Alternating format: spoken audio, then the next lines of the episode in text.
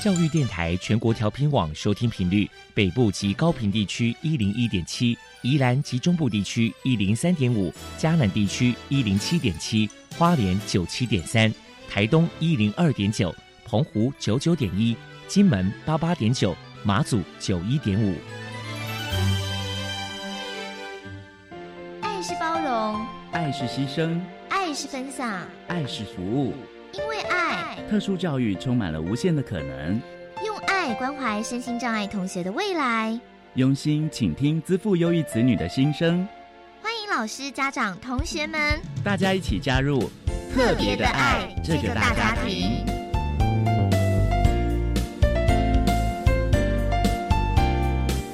本节目由教育部学生事务及特殊教育司指导，国立教育广播电台监制。欢迎收听。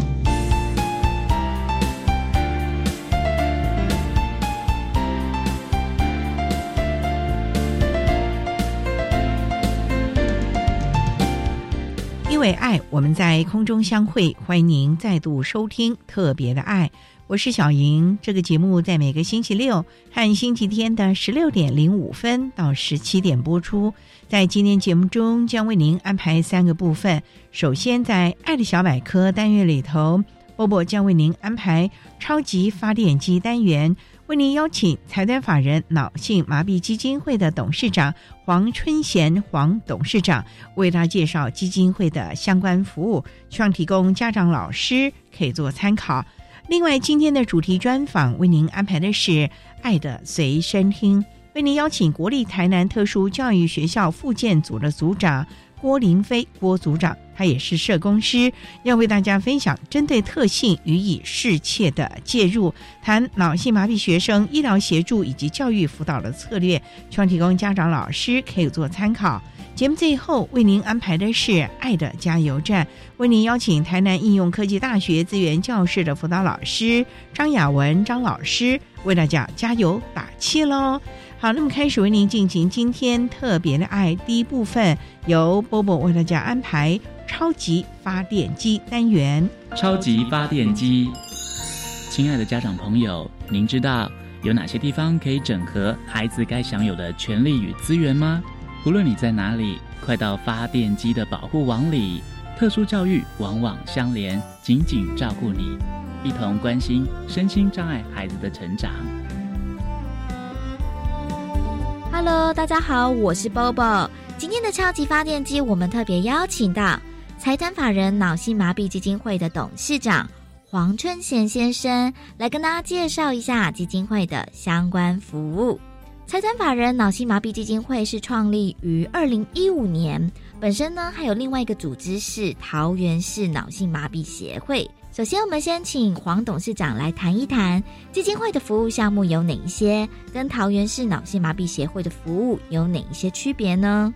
跟协会的部分的区别在于说，协会那边服务的是国中国小以及学前的脑性麻痹儿童跟他们的家庭。因为这个部分，他们对于就医的需求还有就学的需求是比较强烈的，尤其是在就医的部分。基金会这边所负责的部分，主要还是在于高中以上的，包括大学研究所，甚至出了社会之后，他们在职业方面的需求，譬如说职业方向的思考、职业类别的认识，以及就业能力上面的一些咨询跟服务。还有未来就是当他们毕业之后的一些工作的媒介的部分，这些部分呢，都是我们基金会这边在做的。接下来我们就请黄董事长来谈一谈基金会曾经举办过哪一些活动呢？我们基金会从二零一五年成立到现在，我们办过的活动，说真的也是不少。不过我觉得最重要的还是在于像说。因为孩子除了在小的时候所做的这些附件，其实我们不能够在长大之后就荒废掉。因为脑性麻痹，他一辈子都跟附件脱不了关系的。所以我们在长大之后的这些脑性麻痹孩子的附件生活化、生活附件化的工作就非常重要。所以我们就从这个部分来开始。让比较大的这些脑性麻痹的孩子，或者是脑性麻痹的青年，能够在日常生活当中融入。所以，我们透过一些活动的方式，让他们认识生活附件化、附件生活化的宗旨跟核心价值，所以我们办了包括就是辅具休闲运动会，怎么样利用辅具能够达到一些运动的效果跟目的，以及可以舒缓心情情绪方面的这些努力。哦，所以辅具休闲运动会是我们办理很重要的一个项目。那已经办理过两年了，那今年会迈入第三年。那因为疫情的关系，所以我们还在想办法看怎么样来突破一些疫情的限制。那除了辅具休闲运动会以外，那我们也让他们有跟大自然接触的机会，所以我们也跟协会那边合办水上摩托车体验活动，让他们能够徜徉在大海上，然后。有那种速度乘风的感觉，让他们知道接近大自然是多么快乐的一件事情。还有就是，我们也办了所谓的亲子露营，让他们知道说，不只是动态的东西。有一点点静态的野外休闲的体验，对他们来讲也是很重要。所以亲子露营的部分也是我们上一次在办理的时候获得很大的一个回响。那我想接下来如果疫情可以减缓的话，那未来露营活动我们还是会找机会再继续办理。哦，这个是基金会目前办的一些比较重要的活动。另外的话，在去年年底，我们也承办了桃园社会局的社区型的日照中心。那我们是以脑性麻痹者为主要的设计，所以应该也可以说是一个北台湾侧重在脑性麻痹日间照顾方面的一个中心。那我们也朝这个方向一直在努力。台湾法人脑性麻痹基金会在未来有哪一些新计划？我们请黄董事长介绍说明。整个延续下来就是。我们基金会还是仍然秉持在就是脑性麻痹青年的就业跟就养方面的一个努力。所以，我们日照中心因为也是去年才刚成立，然后又马上 遇到疫情的关系，所以中间又有一些安置上面的停摆。但是，我们的行政作业还是都一直不断的持续在进行当中。现在疫情慢慢逐步的解封，那我们的防护措施当然也是越来越完备。然后，我们就希望就是当大家能够在施打疫苗之后，能够在安全防护的情况之下回来。日照中心这边，然后继续接受我们的一些课程安排，还有日间照顾的措施。我们的未来计划就是希望能够让我们日照中心更稳健的经营、稳健的运作下去，让我们脑性麻痹有需求的这些成年人能够得到一个妥适的一个安排与照顾。当然，我们不是像一般的安养中心，只是照顾，我们还会举办一些课程来激起他们学习的动机。还有让他们从活动当中培养他的成就感以及自信心，希望就是透过这样子的方式，让他未来看看能不能够有适当的机会，给他重新进入所谓的工作场所，譬如说小作所，然后进行到庇护工厂，或甚至说可以透过几个人一起配合，然后进行所谓的就业工作。所以这个部分。是日照中心相关的部分。那另外就是在多元就业训练的方案的一些办理，这个计划就会比较长远。因为脑性麻痹者他的手部功能或者是一些功能上面是比较不方便的，所以我们怎么样去设计他们在就业方面的一些工作环境、工作条件以及工作职种上面的选择跟相关的需求。那我们就会根据每一个人不同的样态来做一些训练方案的一个调整，所以非常非常的个人化。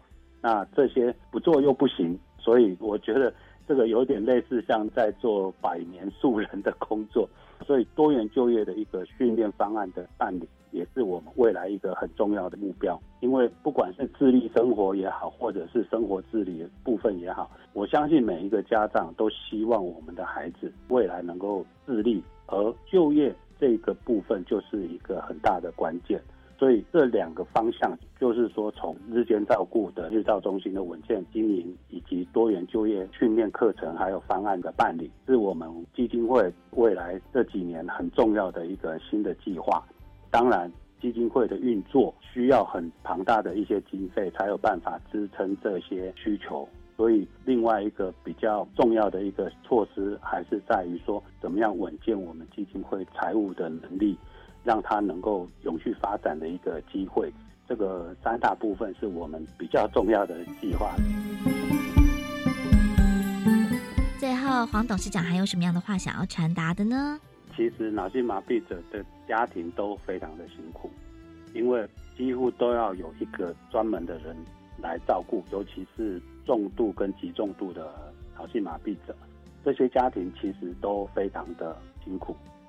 虽然说在我们网站上面看到我们 PO 的这些照片，都是大家都在欢乐的气氛当中参与所有的这些活动也好，课程也好，可是事实上回到家里，他们每一个人还是要回来面对自己家庭的这些每一个人不一样的一个状况，所以。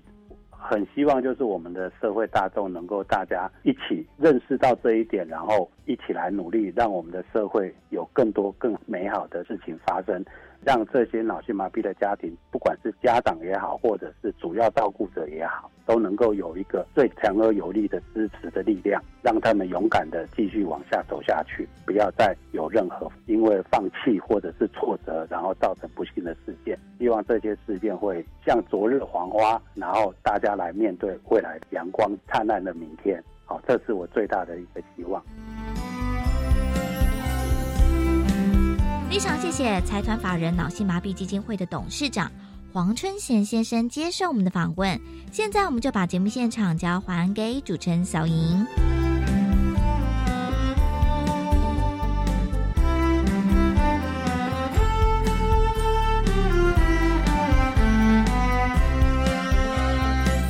谢谢财团法人脑性麻痹基金会的黄春贤董事长以及波波为大家介绍了脑性麻痹基金会相关的服务，希望提供家长、老师可以做参考。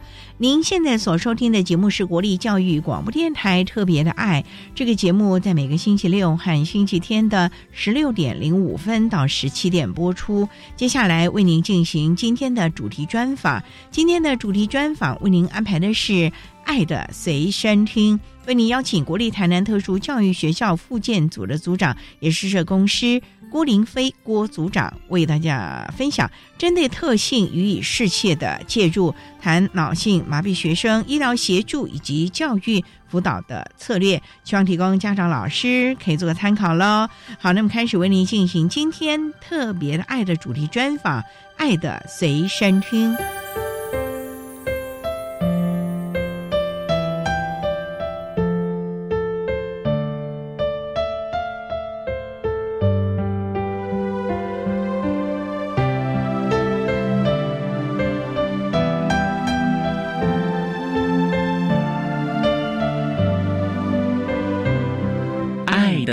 随身听。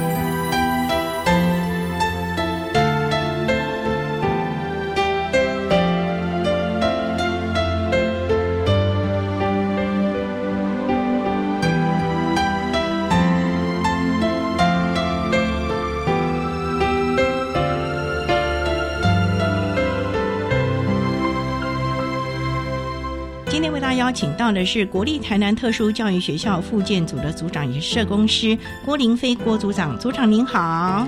主持人好，各位听众大家好。今天啊，特别邀请郭组长为大家来分享针对特性予以适切的介入，谈脑性麻痹学生医疗协助以及教育辅导的策略。首先啊，要先请郭组长为大家介绍国立台南特殊教育学校是在我们台南什么地方啊？我们台南特教学校是在台南市安南区，靠近国立历史博物馆附近。附近有没有这些名胜景点？我们现在有一个市立棒球场、纸博馆，其实那个是一个新兴的住宅区啦。那交通方便吗？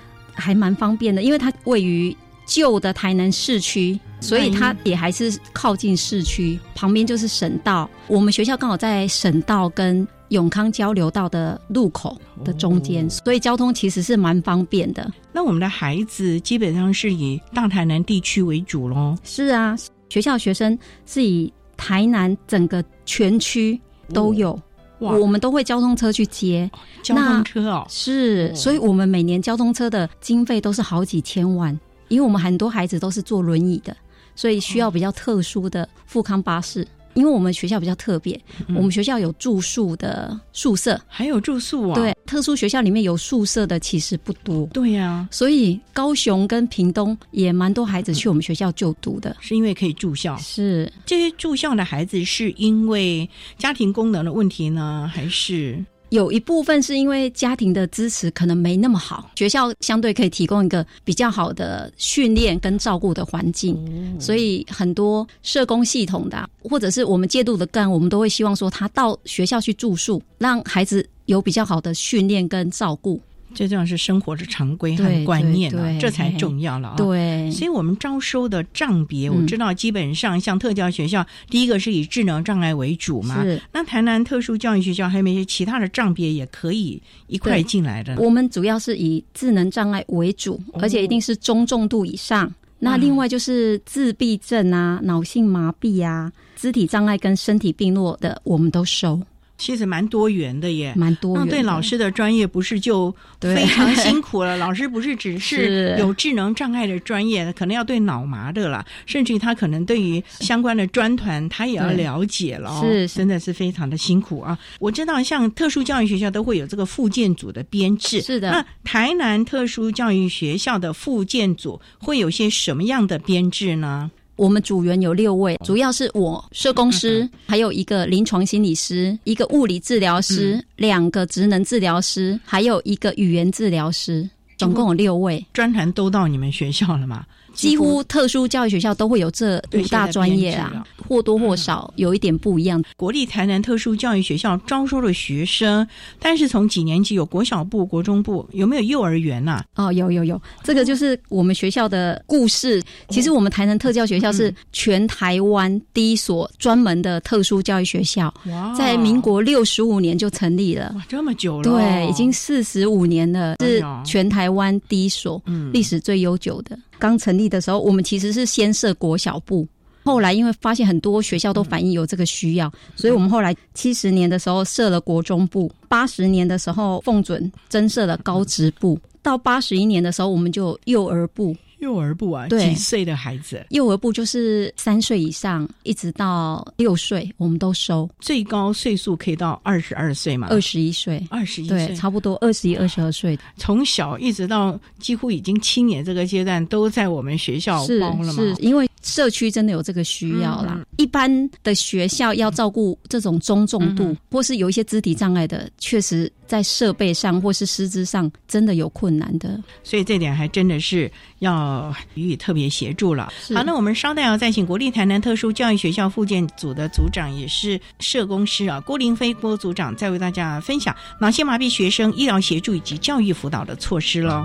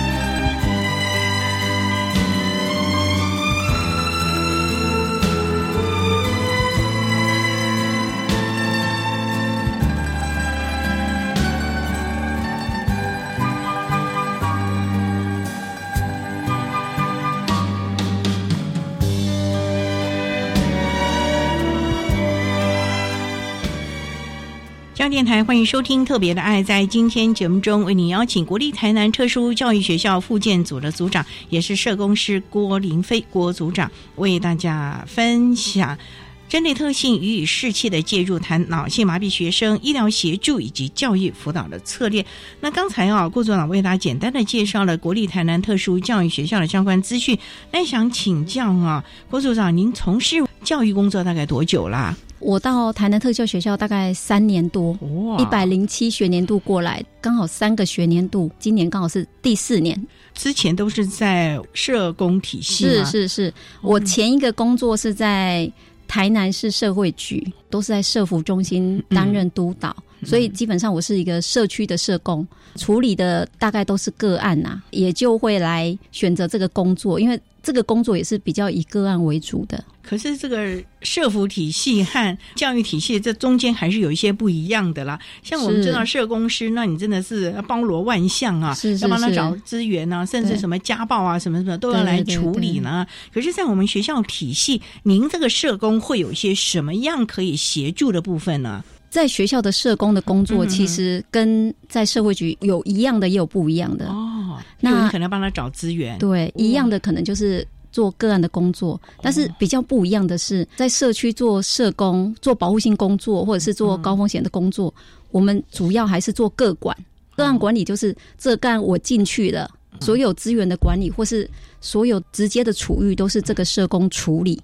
那在学校比较不一样的是，我没有直接做个管，我做的工作比较是。资源老师或督导老师，就是提供我的专业建议给他。我有抽离自己做的部分，就是我们学校有通报案件，是什么东西要通报？儿权法或者是一些相关的法规，生权法都有一些相关的规定。例如说脆弱家庭案啊，儿少保案啊。有一些性侵害案件呐，都是要法定通报的，就是要知情内二十四小时做通报。我们学校统一的通报窗口在身教组，他们可能是第一线处理孩子的一些状况，所以这部分也是比较特别的这个部分的。那你服务的个案是要从幼儿园一直到你们的高中部吗？是，没错，对象也不一样，对，所以落差很大啦，范围很广，所以我没有办法一个一个做各关。我比较是资源老师的部分，或者是通报案的追踪，扮演的角色其实比较是沟通跟协调啦。我是学校对社会局的窗口，那如果有通报案件进来的时候，我协助。社会局的社工来做访视，我陪同孩子，因为我对孩子比较了解嘛，对特殊的孩子比较了解。做完一个初步的调查之后，社会局的社工他就回到社会局那边去做内部的讨论。我这边也会用学校立场提供我学校的意见，让他们做参考，互相讨论。所以比较是一个沟通跟协调的角色，跟一般的社工是有一点点不一样。那我们稍待啊，再请国立台南特殊教育学校附建组的组长郭林飞郭组长，再为大家分享脑性麻痹学生医疗协助以及教育辅导的策略喽。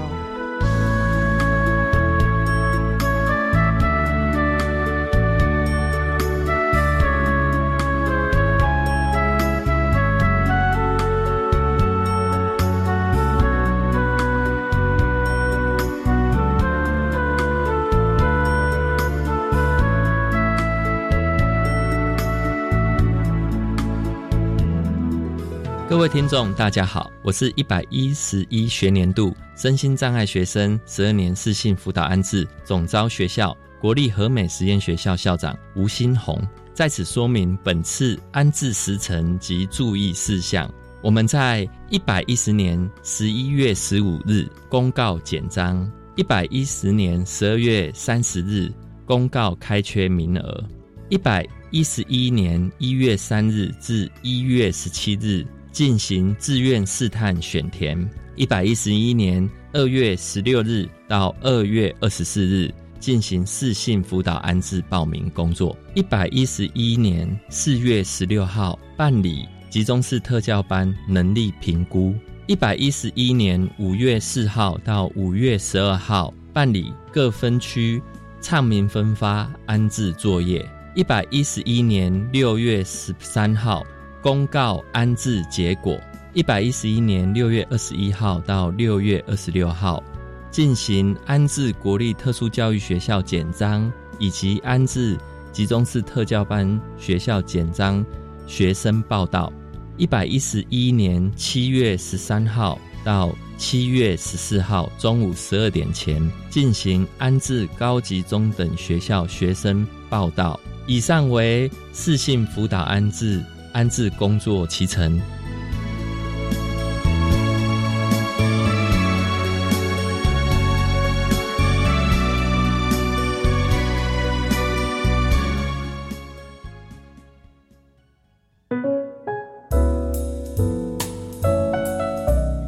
有些音乐总在脑海盘旋，有些画面深深刻在心底。那动人的旋律歌词，还有那令人好奇的幕后点滴，不要忘了在每个礼拜一到礼拜四的晚上，一起跟着短短主持人，伴着月光来听音乐，一起来加入月光 Fly Tonight。怎么帮助低年级孩子适应学校生活呢？如何培养中年级孩子的责任感呢？我的孩子常顶嘴，怎么办呢？超过八十个亲职课题都在我和我的孩子这本亲职教育系列手册里。透过简单的小提醒，让您轻松学习亲职之能。欢迎有兴趣的家长可以上教育部家庭资源网出版品专区的网站线上阅览或免费下载。以上广告由教育部提供。美牛自二零一二年已经进口九年，国人每年食用六点四万公吨。美猪也是按照国际安全标准进口，确保国人健康安全。遵守国际贸易规范，不仅可以让台美贸易更紧密，让台湾商品更有竞争力，也有助台湾加入国际贸易体系，继续拼经济，拓展对外贸易。政府与你一起努力。以上广告由行政院提供。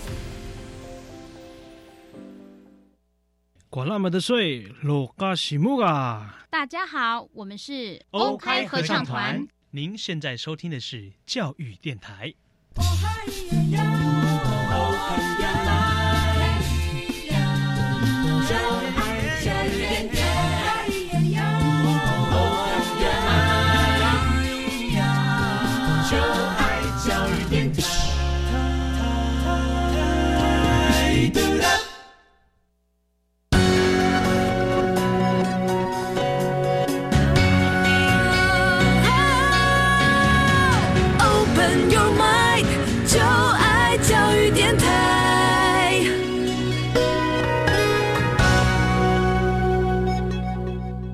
电台欢迎收听《特别的爱》这个节目，在每个星期六和星期天的十六点零五分到十七点播出。在今天节目中，为你邀请国立台南特殊教育学校附件组的组长，也是社工师郭林飞郭组长，为大家分享针对特性予以适切的介入，谈脑性麻痹学生医疗协助以及教育辅导的策略。那刚才啊，在节目的第一部分，郭组长为他简单的介绍了国立台南特殊教育学校的相关。资讯以及附件组的相关编制，那也想请教郭组长。刚才我们也介绍了，您是社工师，那想请教啊，社工的专业啊，针对学校，例如包括像脑麻的学生，甚至您刚才提到了台南特殊教育学校的障碍类别还蛮多元的。是，你的社工师要怎么样真正的去协助他们呢？我先说明一下哈，社工的角色比较是服务。弱势家庭中的儿少，我们就会利用一些社会福利啊、资源啊，或者是我们的会谈技巧啊，提供这个家庭跟孩子，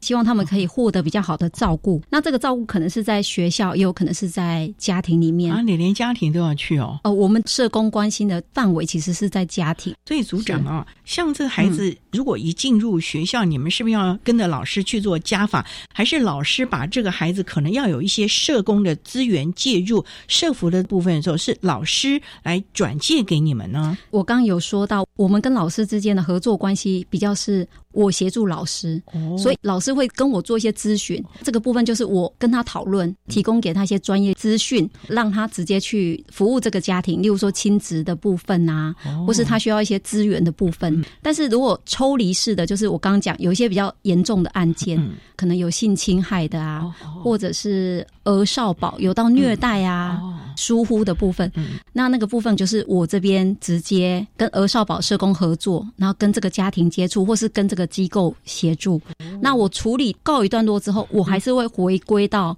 老师这边，因为老师才是带着孩子教孩子的。我会给老师一些建议。那希望老师把这些东西加到给孩子的个别化教育计划里面去。我们每学期初跟学期末，我们都要做一个 IEP，、就是个别化。教育计划针对这个孩子，郭组长，我也很好奇，那老师也要有相关的敏锐度，才会知道这个孩子可能真的有一些状况啊，需要社工、社会福利这一块来介入了。这个部分老师的专业够吗？当然，我们知道老师敏锐度也是够的啦。可是，毕竟社工还是一个专业，老师要到底怎么发觉这个孩子需要你社工师来介入了呢？这个就提到我在副建组的一个角色，就是我们副建组都会给老师跟教助提供一些专业的资讯的训练。也是希望老师对孩子一些状况有一些敏感度啦。不过您说，像复健组啊，孩子专谈物理治疗、职能治疗啊、语言治疗这些专谈人员，也是进入班级当中协助老师怎么样内化到他的教学当中。那可能还会实际的接触到这个孩子，像这个职能治疗，可能还会。碰触到孩子，看看有什么呕气啊什么的了。那这些也是大家整个专团一起来合作，不光是老师了吧？因为您毕竟还是比较后端这一块提供咨询的嘛。对，我们学校主要是物理治疗师跟职能治疗师，他们会针对孩子肢体的部分做训练，抽离出来的有一个个别训练呐。可能物理治疗师针对这个孩子，他是比较小，障碍程度比较严重。我们跟奇美医院也有合作，所以那边也会有。物理治疗师过来，这个部分就比较是抽离式的个别训练，可是这个的量是少的啦。像我们的职能治疗师，每个礼拜一的早上有一个复健的课程，那我们就把国小部比较低组，就是功能比较低的、肢体障碍比较严重的，我们把它集中。物理治疗师教老师跟教助，他们直接跟孩子做肢体的复健。是老师来做，老师跟教助一起，职能治疗师教，在旁边辅导，直接教他们。那每个礼拜都一样，因为有一些动作是要经常性做。我们的职能治疗师也担心说，老师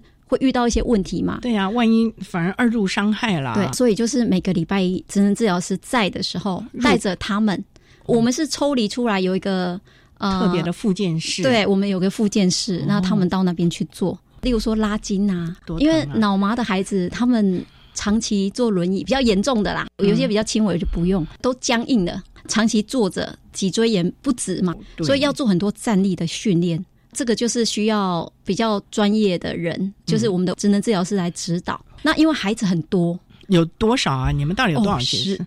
我们很有趣的就是这几年不是少子化吗？对，其实我们学校也是哎，我们学校从两年前学校还有三百多个孩子，到现在只剩下两百五十几个孩子，那个量是少的。可是很奇怪，我们收到的孩子的障碍程度是越来越严重的，都到一般学校融合了嘛？一般学校可能吃不下这些孩子，所以都到我们学校来了。再加上现在家长的观念也开通了，对，对以前都窝在家里头不让他见人的，对，现在也知道嗯，这应该要积极了，对，特教学校的任务就更繁重了啊。所以我们去年的新生就十二位是轮椅生。哦，十二位是轮椅生多。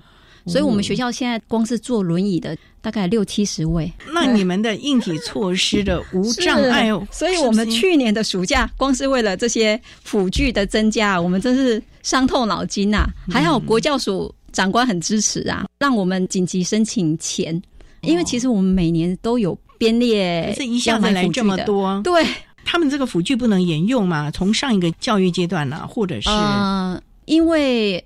台南市教育局他们负责的国中小是一个系统，我们特殊学校是国立的，所以我们是不同系统的。但是教育局很好，他们是同意我们可以借用，借用，但是毕竟是借用。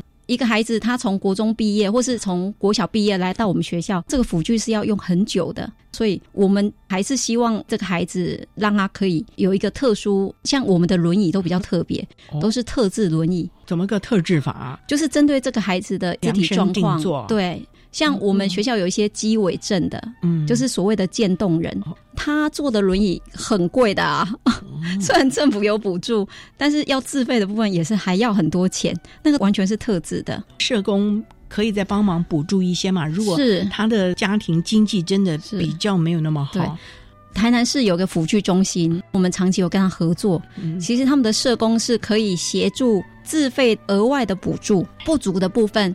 像我们在地的有很多慈善会，他们也会帮忙。社工师这个时候就必须来积极的协助了啊！对，所以社区的力量很重要。那我们稍待啊，再请国立台南特殊教育学校附建组的组长，也是社工师郭林飞郭组长，再为大家分享脑性麻痹学生医疗协助以及教育辅导的策略喽。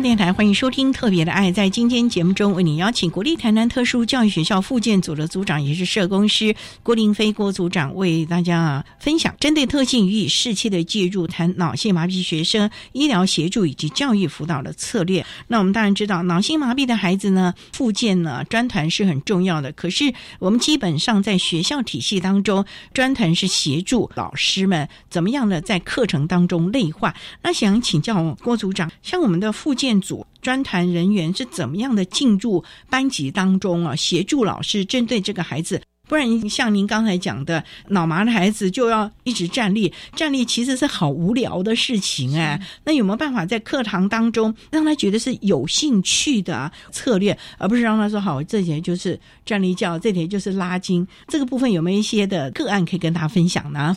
我们专团还有另外一个任务就是。我们有一些比较特殊教室的打造，嘿，这也是这几年国教署的重点呐。哦，像我们之前就有攀岩教室，哇，攀岩哦，对。可是你们不是智障的孩子挺多的吗？可是那是以前的啦。当然，它是一个比较特殊、比较安全的环境。嗯，那像这两年我们打造一个多感官教室，对特殊生来说是很有吸引力的哦。例如里面有什么？多感官教室有两种，一个叫黑屋，一种叫白屋。那我们学校是白屋。就是墙都是白色的，门关起来，灯光暗了之后，可以操作很多光影。就有点像个布幕的感觉，是。像瀑布一样的光啊，甲虫会发光啊，毯子会发光啊，投影下去像大海一样啊，然后我们就会放一些小鱼啊，让孩子抓鱼啊，有点类似多媒体的运用，结合影像，可是在这个里面让孩子整个空间有点那种三 D 的感觉，孩子就会要好奇，这一抓就达到了我们附件的功能了。我们强调感官的刺激，五种感官嘛，就眼睛、嗅觉、味。觉、触觉，因为这些孩子经由这些刺激，他会专心，就可以训练他专心做一件事情。不过您说好的视觉嘛，我们可以看啊，是。触觉要要去抓嘛，我们就会用一些毯子啊，嗅觉这些东西，嗅觉可能就是有一些味道的东西，对孩子来说是很有兴趣的，很很爱自闭症的孩子很爱，他们很兴奋，对，很开心。脑麻的孩子呢？脑麻的孩子也是啊，因为他们的环境是比较受到。限制的，限制的专团的成立，就是希望他们在学校的参与跟一般的孩子是没有分别的。其实脑麻的孩子，因为脑部的限制，或者是有一些肢体上的限制，肢体上的限制也容易衍生一些情绪的问题啦。所以有这种感官的刺激跟安抚，相对让我们情绪是可以比较稳定的。那想请教组长啊，那是进到这个感官教室，是不是抽签？你表现的好了，才让你去多个几十分钟？还是这是一个团体的课程？就是时间到，全班进来，团体的课程哦团体课程对啊，这就是专团跟老师的合作。我们合作方式有很多种，我刚刚讲到咨询啊，嗯，这个叫录班。路路班服务，那就是跟老师一起合作设计课程。那当然就是利用我们的职能治疗或是物理治疗的专业，运用这些媒体设计课程。目前我们的多管教室，老实说啦，是我们比较小的孩子比较有兴趣啦，哦，国小部的啦。大一点当然就没什么吸引力，因为现在多媒体的感官是刺验很多。我们高职部的孩子相对功能也比较好，因为有被训练起来了，他们功能也比较好，所以他们的重点还是比较摆在未来离开学校之后的生活啦，例如说职业教育啊那个部分。哦，高职的孩子是不是障碍程度比较轻一点了呢？是稍微比较轻一点的。我也很好奇的，因为我们印象中啊，职能或者物理治疗啊，它总是要有一个设备嘛，例如说拉筋机器、啊、哦对对我们很多。或者是站立的，是站立哦架那难道这些老师、治疗师也要拎着这些道具进到老师的教室里吗？还是整班就带到我们的复健室？站立架的部分，基本上我们会在班级都放哎、哇，那要多站站立架少啊？很多钱呐、因为我负责采买，随便一个站立架都是几十万。因为站立架有各种 size，我们之前用的可能是比较大型的，现在因为比较小的孩子来，我们发现他也需要，所以我们现在开始买一些比较特小型的站立架小的。孩子是指幼儿园的吗？国小部跟幼儿园都有，幼儿园的孩子太软，他可能还没有办法站立。站立。国小开始的。训练，因为比较小的孩子骨头还没硬嘛，国小部的孩子骨头开始要硬了，嗯。就真的需要站，让他直，哦。不然他僵掉了就拉不回来，将来就很痛苦啊，很痛苦。所以我们嗯常常在帮他们做一些复健，大概就是教导老师跟家长要帮他拉筋啊，那个很痛哎、不过呢，人家讲了所谓的用进废退了。如果你啊这个心疼他在那边哀哀叫，是对不对？那我跟你讲，他年龄越来越大，将来可能行动都有问题了啊。是所以还是要忍得舍得啦啊好，那我们稍待再请国立台南特殊教育学校复健组的组长，也是社工师郭林飞郭组长为大家分享脑性麻痹学生医疗协助及教育辅导的策略。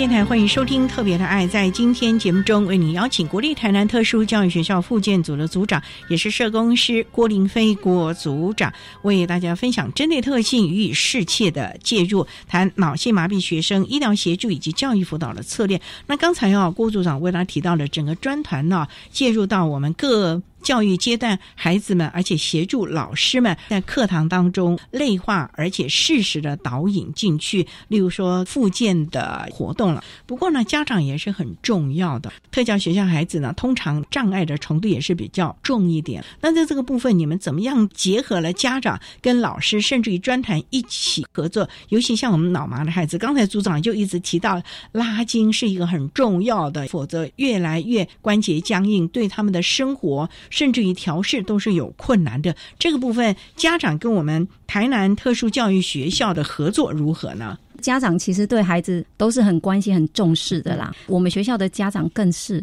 他们很多都是希望孩子在学校可以学到比较多，参与比较多。他们甚至有些人是放下工作，参与学校的教育工作。例如说，我们学校有个志工队，还有志工队，是是。特教学校很少有志工队，对，很少。我们学校也是这两三年我们才发展出来的。就是这些孩子的家长，由家长开始，再加上我们退休的教职员，哇，他们退休大概五十几岁啦，但是他们对这些孩子都是很有感情的。所以也愿意回到学校来再协助。那他们要做些什么事呢？因为对这孩子，说实在，还是要有一些专业。您说退休的教职员嘛，因为毕竟在这里也学了很多，也进修很多。那家长呢，对，能做些什么？其实学校学很多人力，例如说图书馆的借阅啊，我们有一个实习工厂啊，有一些手工的部分啊，这个其实都是自工可以进来协助的。你们的实习工厂是做什么？是为了高职部的孩子将来工作？对，训练他们适应的生产线。因为我们有职能治疗师嘛，嗯，那我们会有一些职务在设计，就是这个工作怎么分解，让他可以上手。那这个不可能老师一对一的带嘛。那如果有个志工妈妈在旁边，会顺很多的。对啊，而且能够不断的学习训练了哦，这点就很重要。那你们这个实习工厂还要做些什么东西啊？烘焙的呢，还是做手作品啊？很多学校是做香皂啊，那你们是做什么？哎，我们都有哎，我们还要做月饼啊，他们很喜欢做饮料啊、面包啊、包包啊、种一些植物啊，太多元了吧？然后我们还有洗车坊。我们会训练孩子清洁跟洗车，因为我们有个高职部嘛，所以他们以后就业的方向有一部分是进生产线嘛。对，所以我们那个工厂就是做那个训练的。有些孩子毕业之后，他是可以到清洁队，我们跟成大合作，所以他们也是可以到清洁队。那洗车也是，我们也跟中油合作。那我们脑麻孩子可以做什么职业训练呢？脑麻的孩子，如果他的认知功能不错的。还是有很多地方可以去的。哦，例如呃，例如我们有一些小助手，有一些烘焙的课程、园艺的课程或资讯的课程都有。我们学校有资讯教室，哇，那也蛮多元，很多元，很有趣，他们都玩的很开心。哦，重点就是在这个玩中学，这样子的记忆其实是越发的清晰了啊！对对对，所以这个志工团真的是学校的一个很大的助力了。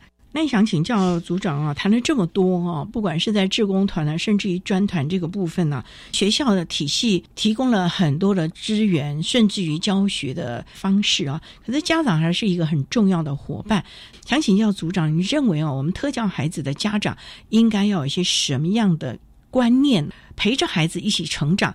因为我们看到有的家长太溺爱了，什么事情都帮他处理，弄得孩子啊独立性很差。那有的呢又放任不管，所以到底要怎么样的来做一个比较适当的家长呢？我先谈一下我们学校针对家长的部分呐，就是社工师跟复健组这边，其实我们也会给家长一些训练的课程或是一些活动，都是为了让家长知道在孩子每一个阶段怎么样。带领孩子，例如说，我这边社工师跟辅导组，我们每学期都会办家长成长团体，借由一些比较舒压的课程，或是一些家长比较感兴趣的，例如说，怎么跟孩子谈性啊，青春期嘛，或者是上学期我我有办一场谈孩子的财产信托，还有财产信托？是这很重要，专业的对对。那我们担心家长离开学校之后没有这些资讯，所以我们会把一些议题带进来。家长在学习，我们也在学习啊，老师也在学习。我们希望借由这些训练的课程，让家长帮孩子生涯规划是做得更好的。那另外就是高职部，孩子毕业之后去哪里呢？这也是我们很关心的。因为刚刚讲到的比较多是就业的部分嘛，但是对低组的孩子，就是有一些比较严重的肢体障碍的孩子、脑麻的孩子，是我们一定要提早跟家长做充分的资讯提供，让他可以知道他有。哪些选择？对哦，所以我社工师这边每年我都会带家长去参观两个机构。什么样的机构？日间照顾机构跟教养院，就是针对障碍类别比较严重的，他可能是没有办法就业，他甚至没有办法去小做手做手工的，那他可能身体功能都需要帮忙的，这样的孩子，我就会带着他们去。看这些机构长什么样子，让他们跟机构的孩子互动，看孩子在干嘛，让他们不会害怕这些机构，也不会担心去了这些机构，孩子会不会退化很严重啊，都没有人理他啊。其实现在机构不会啦。其实最重要的，我们也希望孩子离开了我们的学校体系啊，他的功能不要退化。就像刚才组长您提到了，千万不能退化。尤其我们这些孩子本来身体的状况就不是很好，对，起码能够让他维持原状，不管是在心理的层面呢，甚至于活动这个部分，其实都是很重要的啊。是，所以近几年来，我们复健组一直在做这个家长观念的建构了。我们还会为家长每年都会办一次转衔辅导博览会，像今年我就办了一个园游会，把这些教养院啊、小助手啊、日间照顾机构啊，这两年就是长照二点零嘛，有很多长照机构也加入照顾的行列，就是比较严重的肢体障碍的孩子也都可以去。那我就邀请他们来摆摊，摆摊卖东西哦。就那些孩子来卖东西哦，那些孩子，我们的孩子毕业之后去这些机构嘛，哦，那机构带着这个孩子来卖他们的东西，因为台南比较多是农业啦，那他们就卖他们的农产品，卖鸡蛋啊，卖什么？家长来就会知道说，孩子去那边不是只是在过那个时间而已，不是的，他们其实是可以做他们能做的，然后有一些成就感、有趣的事情。哇，真的不简单！我发觉啊，郭组长，你就把你过去在社工体系的资源全部都运用到我们学校了啊，让家长可以安心，也让孩子们在毕业之后能够有一个非常好的一个转衔的方式。是是是，所以呢，部件组里面每一个专团，对于我们不管是脑麻的孩子，甚至于各障碍类别的孩子，其实都是有个别化的协助了啊。所以呢，在特殊教育体系，我们这个部分呢，也期望我们的家长能够跟学校体系多多的配合啦。好，那我们今天啊，也非常的谢谢国立台南特殊教育学校附建组的组长，也是社工师郭林飞郭组长，为大家分享的脑性麻痹学生医疗协助还有教育辅导策略所做的分享说明，非常谢谢你郭组长，主持人谢谢。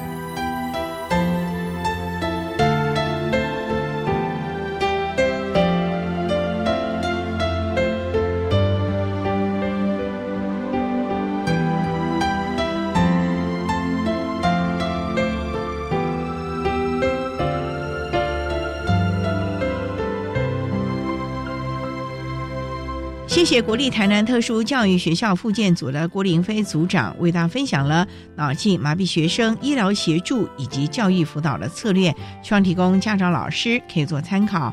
您现在所收听的节目是国立教育广播电台特别的爱节目，最后为您安排的是爱的加油站，为您邀请台南应用科技大学资源教室的辅导老师张雅文张老师为大家加油打气喽。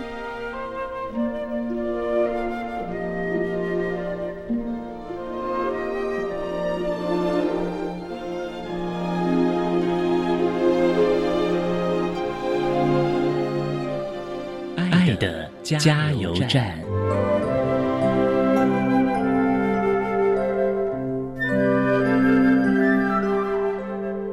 各位听众，大家好，我是台南应用科技大学资源教室的辅导老师张雅文。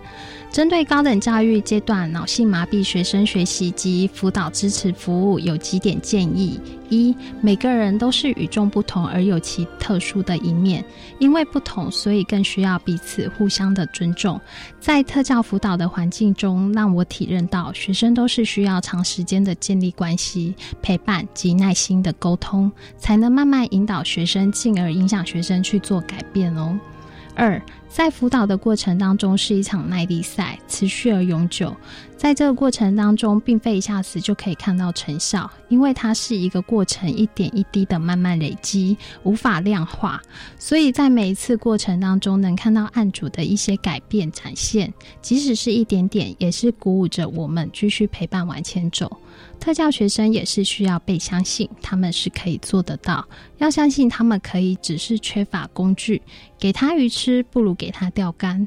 但更重要的是教他钓鱼的技巧及钓竿获得的方法，一步一步的引导带领，培养其主动性，而非所有的事情都协助他完成哦。以上跟大家分享，谢谢大家。